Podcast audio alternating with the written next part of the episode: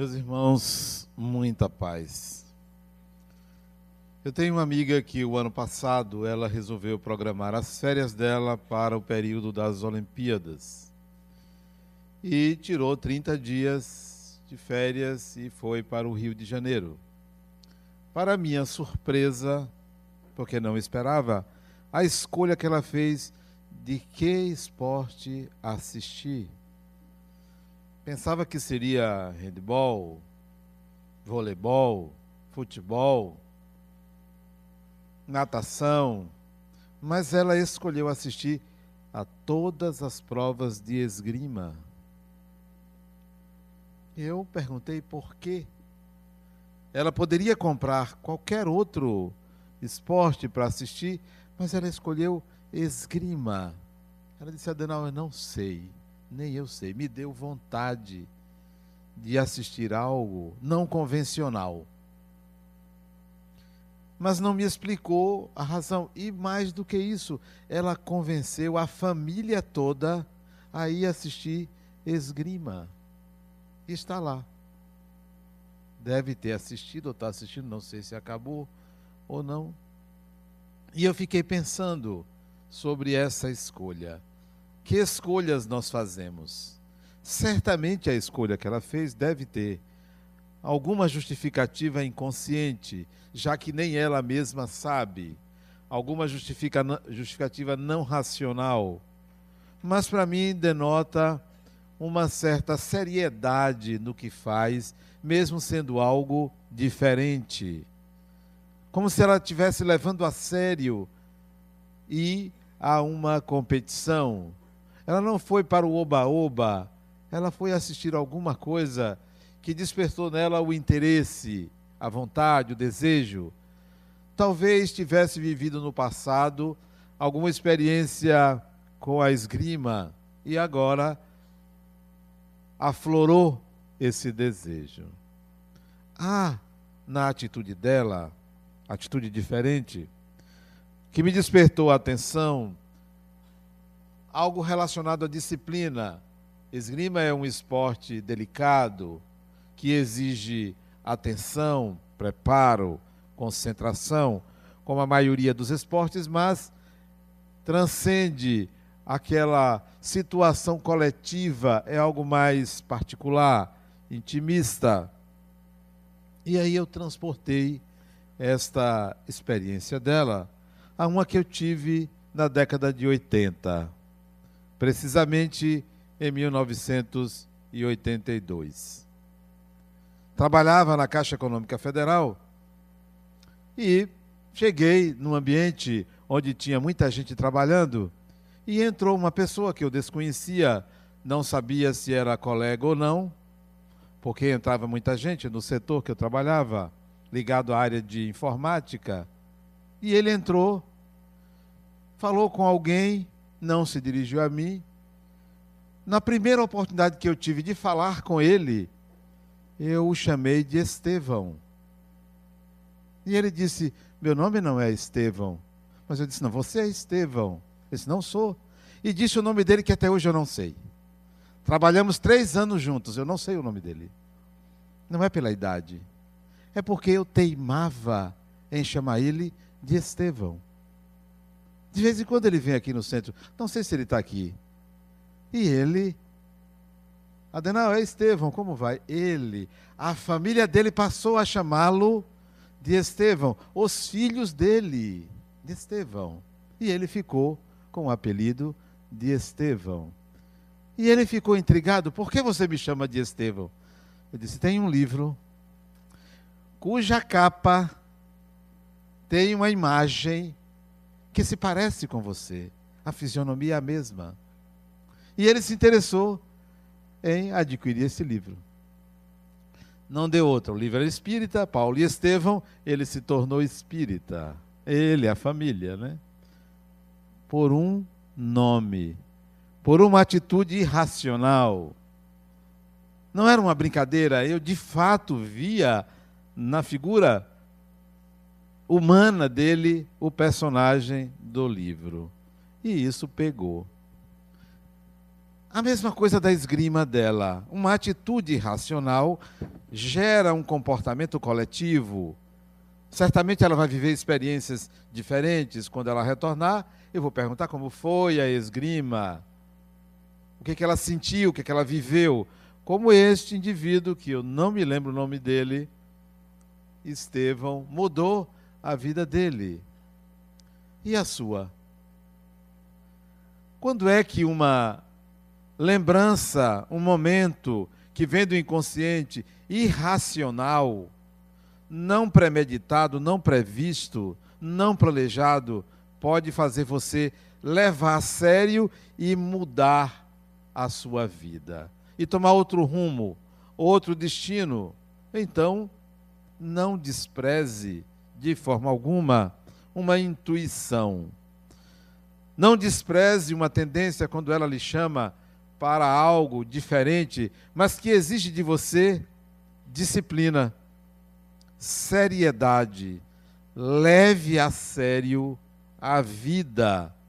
Mas não é sisudez, nem formalismo, nem rigidez. Levar a sério a vida significa discipline-se para o que você quer. Tenha foco.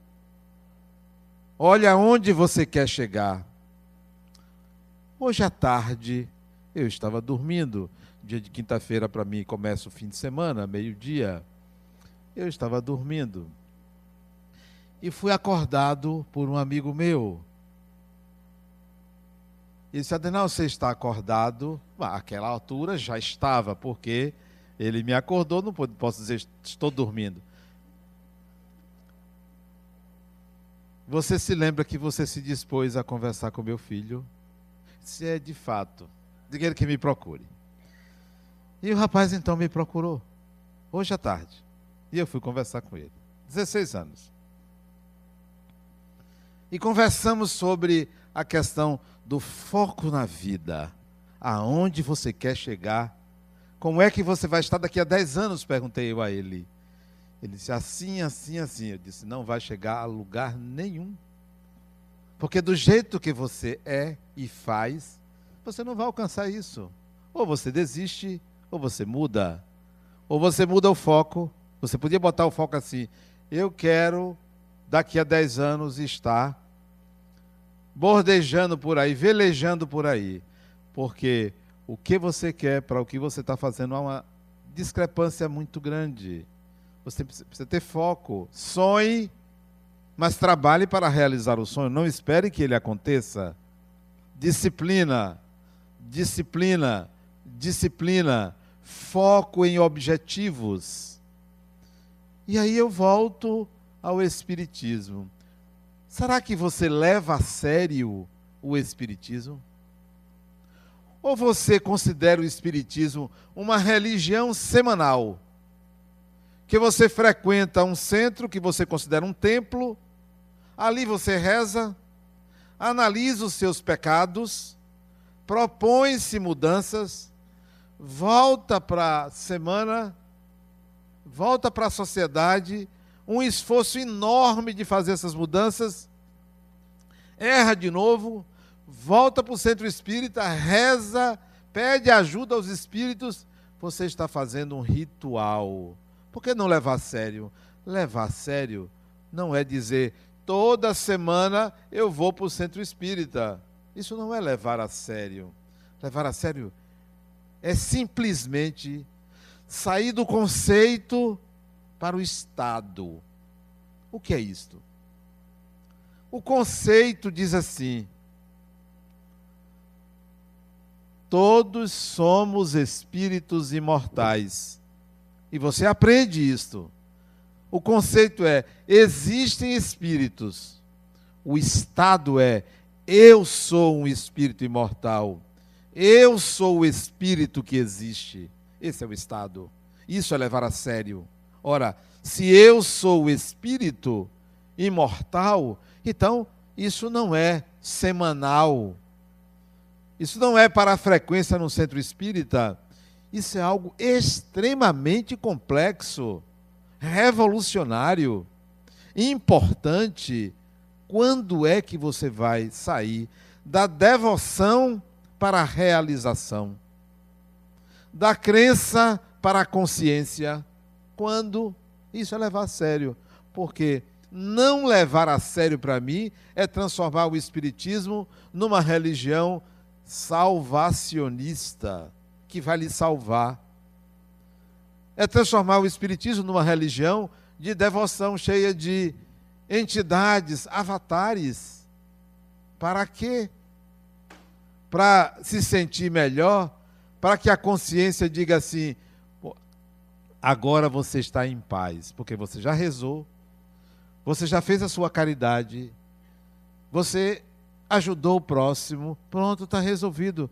Ora, se é assim, vamos transformar tudo em templos. Imagine a sociedade cheia de centros espíritas, que absurdo.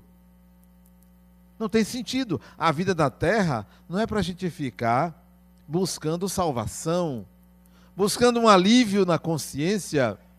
A vida na terra é uma continuidade da existência do ser espiritual, é uma continuidade. Mas nós adquirimos a ideia, ou acatamos a ideia, de que a vida na terra é um degredo, é uma prisão, é para pagar. Ainda tem gente que diz: aqui se faz, aqui se paga. Eu não vou pagar coisa nenhuma, nem aqui, nem lugar nenhum. Eu vou viver a vida como a vida se torna possível a mim e não simplesmente estar preocupado. Olha, você vai ter que pagar. Se você fez isso, você vai ter que pagar. Há um alto nível de exigência quando se pensa assim. O nome disso é vaidade. Olha a vaidade que o ser humano cai. Bom, eu tenho que me melhorar. Eu tenho que ser uma pessoa boa. Se eu não alcançar isso, eu me sinto culpado. E vou pagar e vou sofrer. Onde é que está a vaidade aí? É achar que pode ser essa pessoa boa. Que pode ser. Sem ter a competência para tal. É igual. Aproveitando a Olimpíada. É alguém que tem um índice de pular um metro e meio. E ele dizer, eu tenho que pular a partir dessa Olimpíada dois metros. Com que competência? Se o seu limite máximo é um e meio, que tal você pensar que você pode alcançar 1,51, 1,52, 1,55, mas dois metros é um alto nível de exigência, é vaidade. É vaidade. Então, a exigência que você faz de você é vaidade. Não, não queira ser perfeito, queira ser humano. Queira ser natureza, queira ser realidade. Então, eu vou viver o possível. Porque o impossível pode não estar ao meu alcance. Eu vou viver a possibilidade que está ao meu alcance. Olha como nós raciocinamos e fazemos. Num equívoco muito grande. Quando a gente não alcança o ideal, se sente culpado. Eu não quero o ideal, eu quero ser eu mesmo. Se você chega numa cidade, olha o exemplo, e todo mundo, você chega e vê que todo mundo rouba todo mundo. E você diz, que ali só tem ladrão. Não. Nada disso. Você que está errado. Claro. Aquela sociedade em que todo mundo age daquela maneira é a sociedade da normalidade. Você tem duas opções. Ou você vai embora, ou você entende que aquilo é aceitável e compreensível naquela sociedade e trabalha para fazer possíveis mudanças, mas você não vai querer e nem vai conseguir transformar todo mundo de uma noite para o dia em santidade, porque a normalidade daquela sociedade é aquela.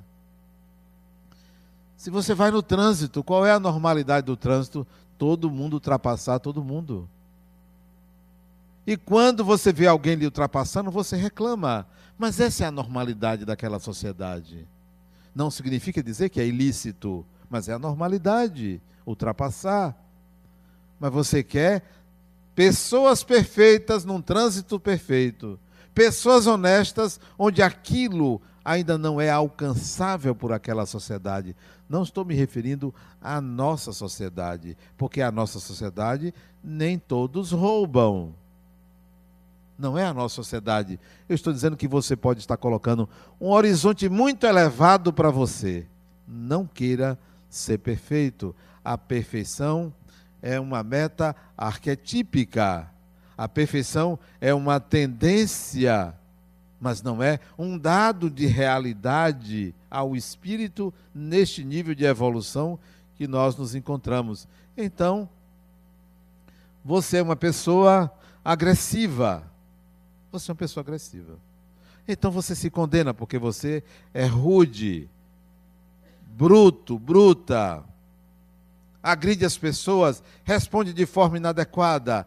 Aí você todo dia bota a mão na consciência e diz: Poxa, eu preciso resolver isso. Eu preciso ser uma pessoa pacífica, calma, harmoniosa. Eu preciso. E tenta de mil maneiras e não consegue. Eu te dou um conselho: a estratégia está inadequada. Você não vai conseguir. Pense assim: se você é uma pessoa agressiva, ao invés de querer ser uma pessoa pacífica, dê atenção à sua agressividade. Faça alguma coisa com ela, porque você não vai retirá-la. Ela existe dentro de você porque você tem uma natureza animal, como eu tenho, como todos temos. Por que, que você não faz alguma coisa? Olhe a judoca que ganhou a medalha de ouro. Agressiva, violenta. O que, é que ela fez? Não vai conseguir ser Gandhi de jeito nenhum. O que, é que ela fez? Usou a agressividade dela de uma forma coerente, adequada. Exigir dela meditação está longe. Para quê? Ela resolveu partir para a briga, usar de uma forma lícita, coerente, adequada para alcançar o desenvolvimento da personalidade dela. Imagine se aquela criatura resolve ser monge. Não ia conseguir nunca. Seria uma violência. Essa seria a violência. Então, será que você, por vaidade, por achar que deveria ser uma pessoa maravilhosa, não colocou um horizonte muito alto para você? Que tal você não dar saltos e exigir de você o que é possível? Pegue a sua agressividade e dê utilidade a ela. Não a sufoque. Ela pode ser muito útil para você. Pegue as suas imperfeições imperfeições, as suas fragilidades e utilize-as, porque elas podem ser muito proveitosas para a sua evolução, ao invés de você se exigir algo extremamente alto, inalcançável. Imagine você, de uma hora para outra, querer ser uma pessoa sábia, sábia. Uma inteligência curta e de repente quer ser sábia. Que tal alcançar um milímetro, meio milímetro? É o adequado, é o possível. Quanto mais você se exigir o que você não pode alcançar, mais você vai se culpar. Não queira ser perfeito, queira ser humano. Torne-se primeiro o que você é. Não se torne o que você não consegue ainda alcançar. Tente enxergar quem você é, isto é, do que você é capaz. Aí vem um estado. Ao invés de você olhar para a vida espiritual e se perguntar assim: será que existe? O que é que existe depois da morte? Ao invés de ficar nessa visão utópica, salvacionista, pense assim: eu tenho espiritualidade. Eu tenho uma percepção espiritual da vida. É um estado permanente. É levar a sério aquilo que passou a conhecer. Eu, quando entrei em contato com o Espiritismo, jovem, peraí, é isso que eu acho que é real. É isso que existe. Eu não tenho dúvida. Quando eu comecei a ler o livro dos Espíritos, poxa, isso aqui fala do que eu sei que é verdade. Então, eu vou levar isso a sério. No começo, a família estranhou. Minha mãe, minha mãe chegou para mim, meu filho, eu quero falar com você. Minha mãe era uma sergipana baixinha, eu tinha um medo grande dela, um medo muito grande. Quero falar com você. Eu já tremia quando ela isso eu tinha 21 anos de idade. Trancou no quarto comigo. Quero meu filho de volta. Ela, para mim. Isso não é meu filho. Quero meu filho de volta. Só anda com um livro debaixo do braço. Espiritismo é coisa de gente que não presta. Não presta. Não namora. Parece que é. E ela disse: E naquela altura eu tinha dúvida mesmo, né? Volte. Eu não criei filho, não pari filho para isto. Aquilo para mim era música. Não estava falando comigo. Ela estava falando com o filho que ela queria ter, mas não estava falando comigo. Tampouco me interessava contrariá-la. Não só por medo, mas por respeito. Terminou, vai dizer nada. Minha mãe, eu amo a senhora. Acabou. Não lhe diz respeito. Não lhe pertence. Não disse isso, mas era a minha consciência que falava isso. Não lhe pertence. Não pertence a ninguém. A minha própria vida. A minha vida pertence a Deus e a mim, a ninguém. Vivo-a como acho que devo viver. Mas tem gente que diz: não, se eu disser à minha mãe que eu fui num centro espírita, ela morre. Deixa a velhinha desencarnar, deixa ela embora. Tenha coragem de ser você. Até quando você vai negar-se? Até quando? Ah, mas é porque meu marido é evangélico, eu espírita. Pois é. Então você não está casada com um homem, você está casada com um religioso. Seja você mesma. Se ele não gostar da religião que você adota, ele não te merece. Nem ele, nem ninguém. Assuma quem você é. Nós vivemos uma sociedade plural. A diversidade é a normalidade. A unidade é burrice. Toda unanimidade é burra, é burrice. Nós somos diferentes. A igualdade é uma tendência. A igualdade é de direitos e deveres, mas somos todos diferentes. Viva a diferença.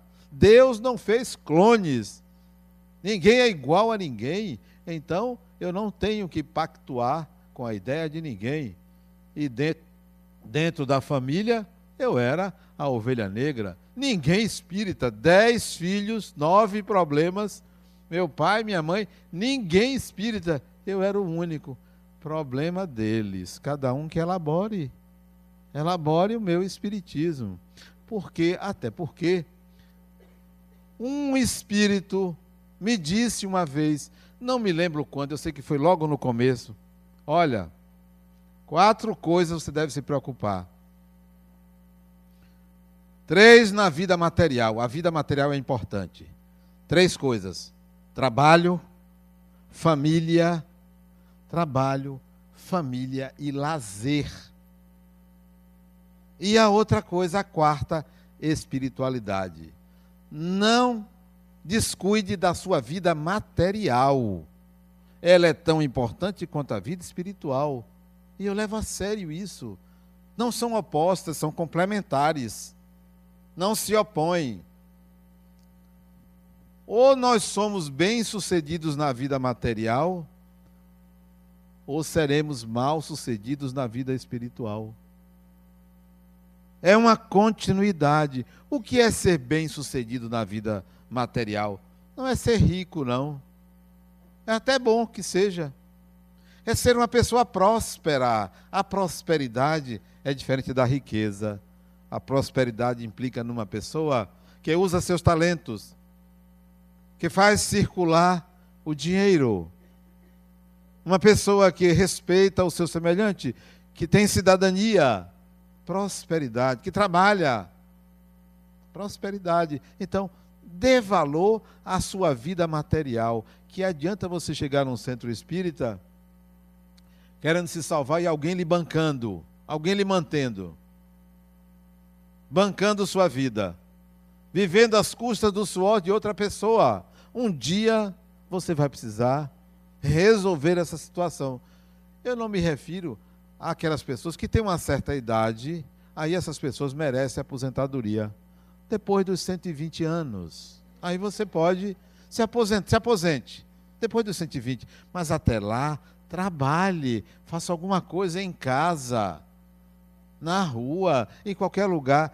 Dê sua energia, porque trabalho traz dignidade, trabalho traz crescimento, traz interação com os outros. Trabalho remunerado e trabalho não remunerado, mas trabalhe.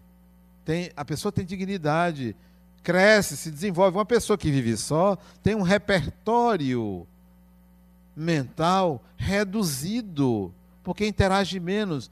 As nossas interações sociais, elas fazem com que nós refundamos ideias, critiquemos nossas ideias, nossos pensamentos. Nós temos um contraditório, alguém que se opõe. A gente, isso é bom. Toda pessoa que se opõe a você merece crédito. Outra experiência para mim interessante.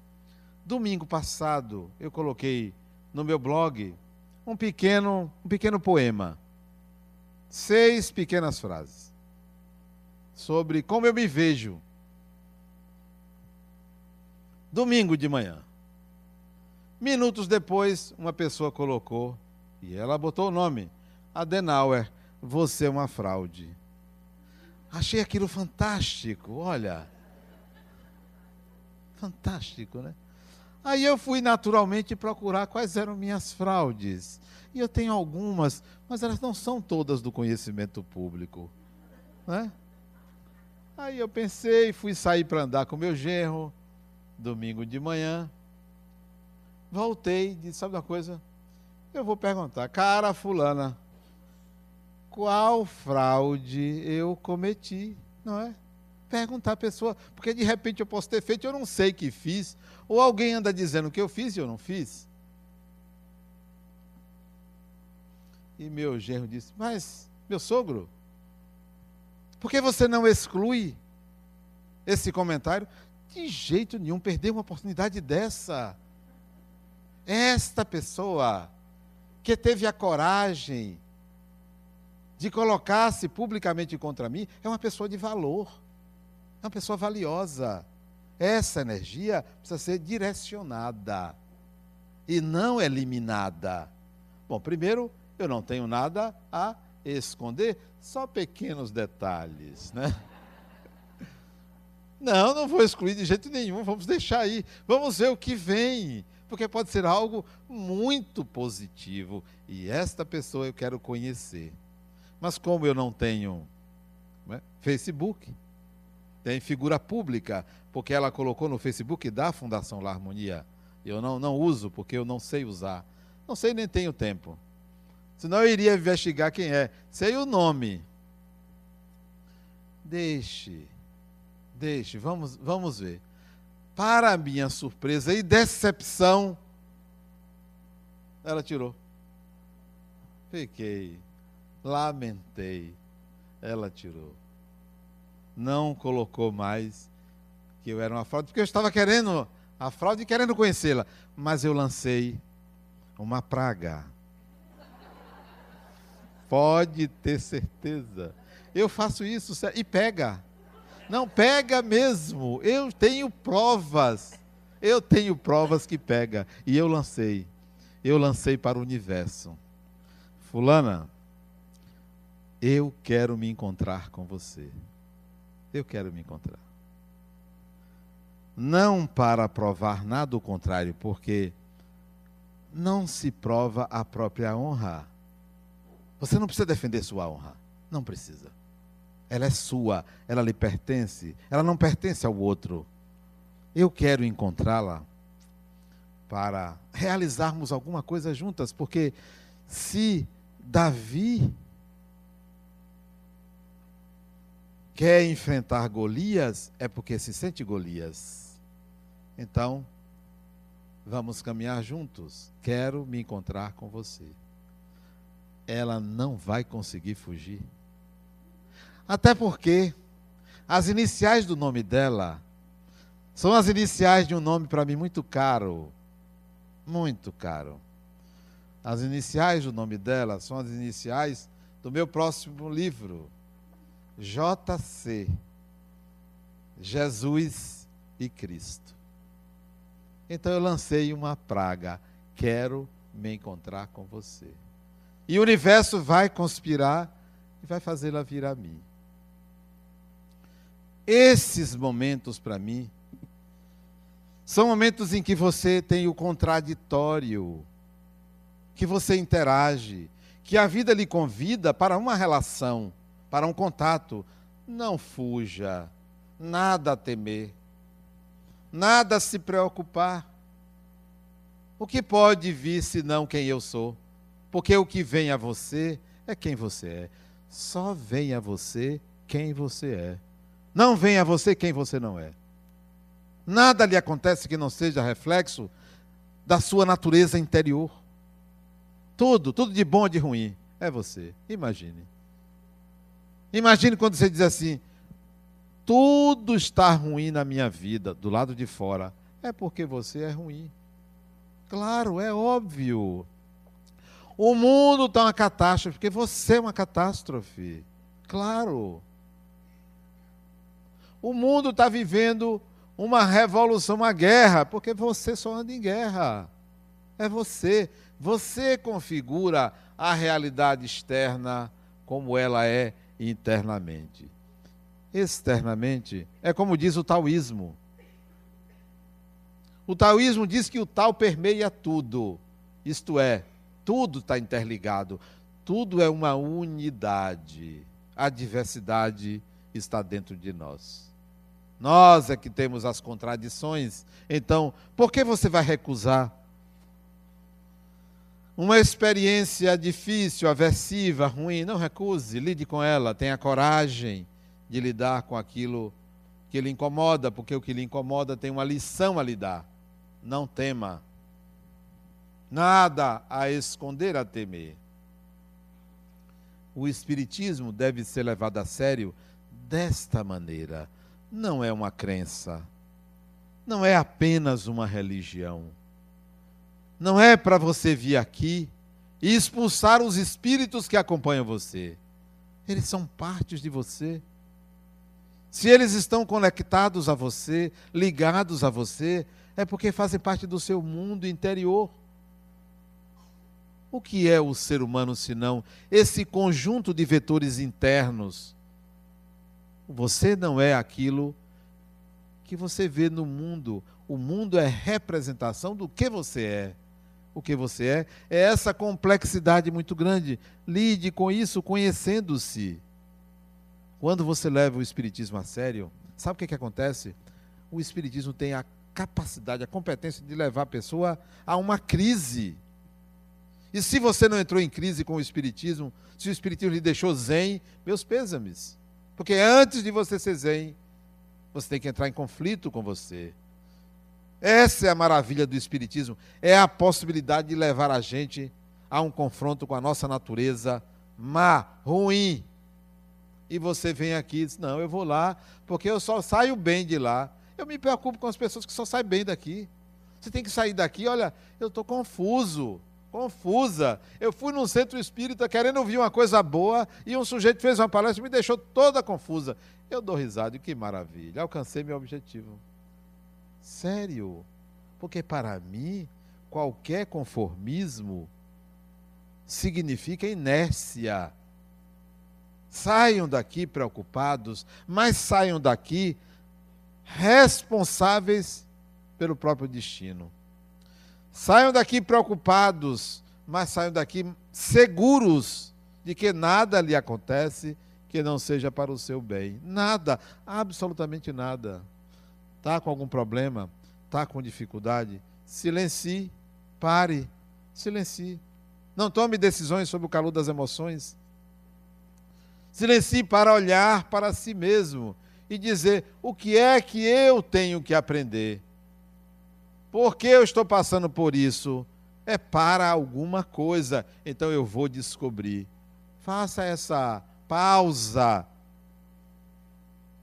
Se alguém lhe cobrar a perfeição, diga: Fulano, dê um tempo, vá. Dê um tempo. Não me cobre o que eu ainda não sou capaz. Um dos pressupostos da psicologia do espírito é: não queira, não exija de outra pessoa o que ela não tem para lhe dar o que ela não quer lhe dar. Não exija. Não tem. Como é que eu vou exigir educação de uma pessoa se ela não tem? Se ela é mal educada? Não tem. Não posso exigir. Eu tenho que compreender. E jogar uma praga para a pessoa. Jogar uma praga. A praga é: eu espero que você alcance o que eu quero, que é ser uma pessoa educada. Joga essa praga eu espero que você alcance aquilo que eu criei expectativas e não simplesmente condenar porque você não atendeu às minhas expectativas. Leve o espiritismo a sério. É sério. Não é uma crença dominical. Aqui não é uma missa, com todo respeito à missa. Aqui não é um culto, com todo respeito aos cultos religiosos aqui é autorreflexão, autodescobrimento, autotransformação. É incômodo. Precisamos sair desta inércia coletiva. A vida, a existência do espírito é algo inalienável, insubstituível, imortal. Imagine uma coisa que nunca acaba, que maravilha, que coisa fantástica eu vou cair dentro. Eu vou me envolver nisso sem fundamentalismo, sem sectarismo. Porque eu conheço pessoas que se tornaram espíritas e não existe mais o mundo. O mundo está errado. O mundo é uma catástrofe. O mundo tem que ser negado. Meus pêsames, o Espiritismo não é para isso, não propõe isso. A proposta do Espiritismo é apresentar ao ser humano a consciência de que o ser humano é um espírito. Essa é a proposta do Espiritismo. É para isto. O mais é consequência. Ah, não, o Espiritismo veio para nos ensinar caridade. Isso é consequência, criatura. É consequência. Ah, o Espiritismo veio para me levar à felicidade é consequência. Aliás, felicidade para mim é algo intermediário, porque a minha meta não é ser feliz, a minha meta é ser eu mesmo, porque mesmo triste, eu estarei comigo mesmo. A felicidade pode ser uma meta muito ousada, muito utópica. Queira ser você mesmo, porque felicidade vai ser consequência quando você descobrir quem é você. Então, fica mais fácil alcançar esse estado chamado felicidade. Felicidade não é um lugar, não é uma situação, não é uma época, não é um tempo. É um estado permanente daquelas pessoas que se encontraram. E eu ando me procurando. E não é simples achar. Digo a vocês que no nível de evolução que eu me encontro, eu ainda não sei exatamente quem eu sou.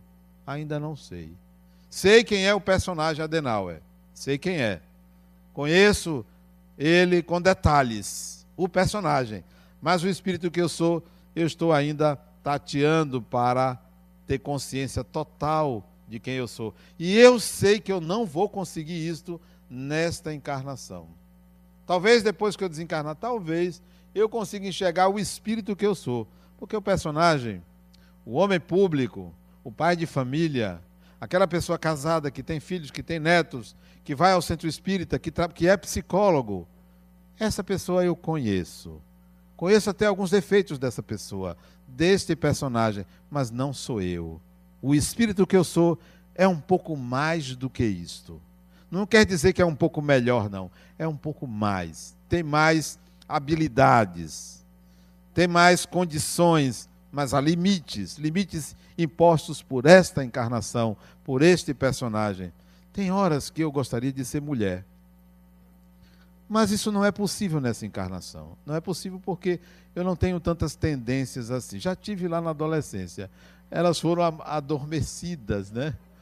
Acho que Rosângela me salvou dessa, né?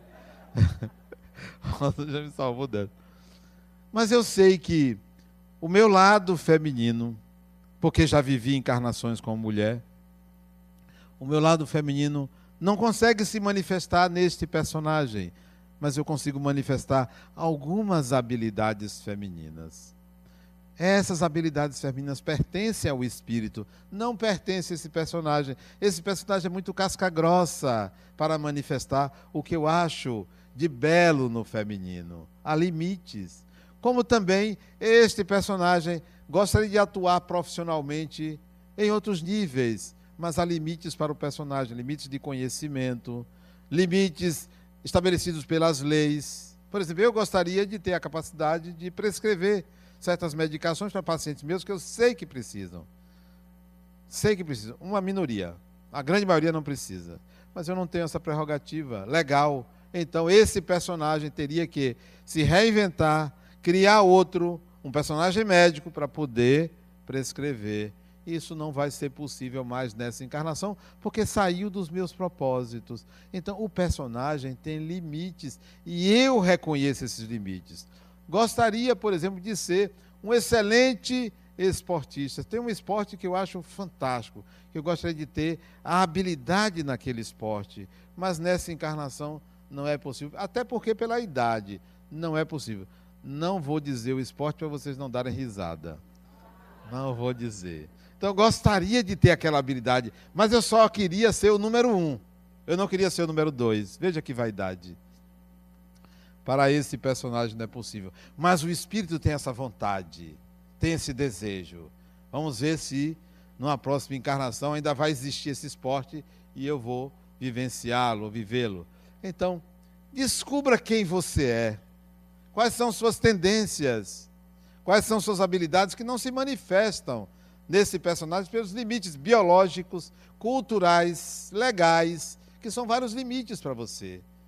E você fica então com uma ansiedade muito grande de realizar coisas que não são possíveis nesta encarnação pela configuração que ela assumiu ou que você permitiu que assumisse.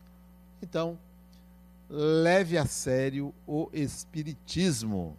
Saia da crença devocional. Saia dos limites de vir aqui para afastar espíritos obsessores, que são pessoas ligadas a você, que se assemelham a você.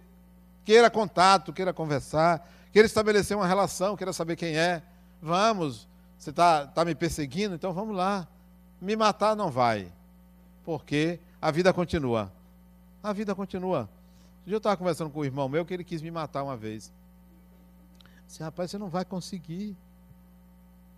E eu sei que você não quer isso. Não é você. Ele estava com a faca aqui no meu pescoço para matar. Você não vai conseguir porque a vida continua para mim. Não há morte. Ele largou, ou ele ou quem estava com ele, largou a faca e não me matou daquela vez. Né? Depois matou de susto outras vezes. Né? De susto. Leve a sério o Espiritismo, porque eu levo a sério, porque trago para a minha vida. Eu não só entrei no Espiritismo, como permiti que o Espiritismo entrasse na minha vida. Muita gente entra, mas não permite que ele entre na vida da pessoa. Vem aqui, trabalha, faz um bocado de atividade aqui, entrou no Espiritismo, mas não deixou que o Espiritismo entrasse. Quando vai lá para fora, é um pedaço de cavalo, ou algo parecido. Não entrou. Não se esforça por um processo possível de autotransformação. Nenhuma exigência de perfeição. Possível. Tente. Seja coerente, verdadeiro ou verdadeira com você mesmo. Tente trazer os conceitos para um estado de espírito, porque isto é importante para a sua evolução. Leve a sério o Espiritismo. Muita paz.